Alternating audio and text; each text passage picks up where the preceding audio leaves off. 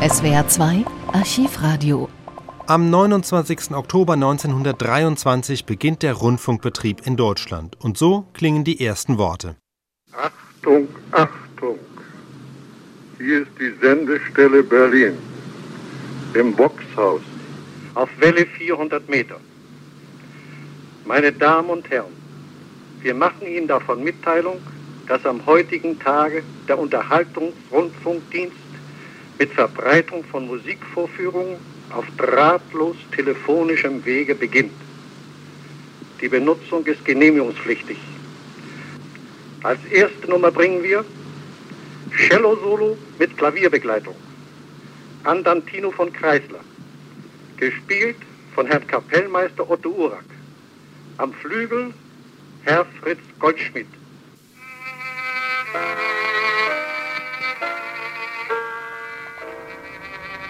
Friedrich Georg Knöpfke gehörte diese erste Stimme, die im deutschen Rundfunk zu hören war.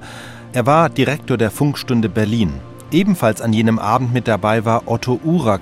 Er war der Kapellmeister, den Knöpfke am Ende seiner Ansage angekündigt hat. 1953, zum 30-jährigen Rundfunkjubiläum, erzählt Otto Urak in einem Radiointerview mit dem Sender Freies Berlin, dass Hans Bredow sehr spontan entschieden hat, dass an jenem Abend die erste Sendung stattfinden solle.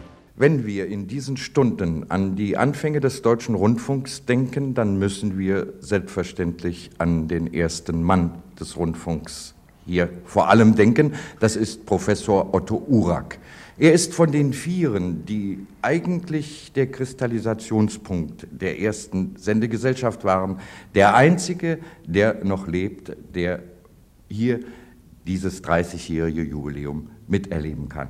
Und Herr Professor Urak, für uns alle ist es ja nun sehr interessant, gerade jetzt nach dieser langen Zeit zu erfahren, wie sind Sie überhaupt zum Rundfunk gekommen? Darüber will ich Ihnen gern etwas erzählen. Wir fingen eigentlich im Voxhaus an, und zwar innerhalb der Vox-Halbplattengesellschaft. Dort waren Herr der spätere Direktor Knöpfke, der, der erste Rundfunkdirektor und ich, der erste musikalische Leiter des späteren Rundfunks, äh, tätig. Und eines Tages wurden wir gefragt, ob wir Interesse an einer neuen Erfindung hätten und eventuell Experimente in äh, Königs und auch im Voxhaus mitmachen wollten. Da haben wir natürlich mit Freuden zugesagt. Es fing an in Königs Wusterhausen mit Klavierproben und, und es wurde auch äh, Geige ausprobiert, bis schließlich der 29. Oktober rankam. Am Tag vorher hatten wir schon ein Programm zusammengestellt von einer Stunde und dieses Programm wurde am 29. vormittags nach dem Abgeordnetenhaus probeweise übertragen. Dort saß unter anderem auch der Staatssekretär Dr. Bredow und äh, hörte ab. Nach Beendigung des Konzertes äh, rief Dr. Bredow an und sagte, Kinder, das hat gut geklungen, wir fangen an. Darauf Herr Knöpfke und ich äh, uns erkundigten, wann wir anfangen sollten. Er sagte, heute Abend. Ich sagte, um Gottes Willen, äh, verehrter Staatssekretär, das geht doch nicht.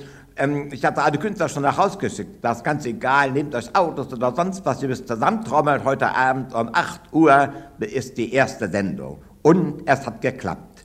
Punkt 8 Uhr äh, sagte Herr Knöpfke die Sendung an und der erste Ton begann, ein Cello-Strich und Otto Urak äh, äh, spielte das erste Stück an Anatino von Kreisler.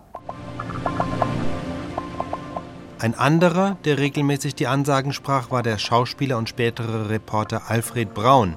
Die folgende Aufnahme stammt aus dem Jahr 1925. Achtung, Achtung, hier ist Berlin, Boxhaus. Sie hören als nächstes die Kapelle Bernarete. Sie bringt ihnen einen Foxtrot zu Gehör, wenn die Westband spielt. Das Vox-Haus war das Gebäude der Vox Sprechplatten und Sprechmaschinen AG in der Potsdamer Straße. Von dort wurde die Funkstunde gesendet. SWR 2 Archivradio Viele weitere historische Tonaufnahmen gibt es, thematisch sortiert, unter archivradio.de.